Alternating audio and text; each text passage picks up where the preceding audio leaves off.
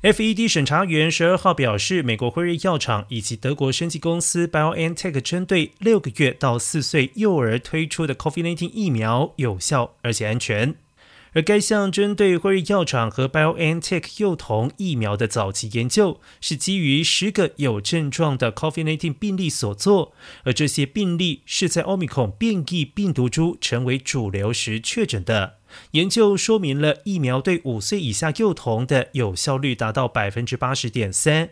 然而，全球大部分地区都尚未批准六岁以下幼童接种 COVID-19 疫苗。由于五岁到十一岁儿童的施打需求一直很低，目前还不清楚有多少父母亲会让他们的孩子接种疫苗。而拜登政府预计，FDA 和美国疾病管制及预防中心 CDC 一旦核准，最快可在六月二十一号开始让幼儿接种疫苗。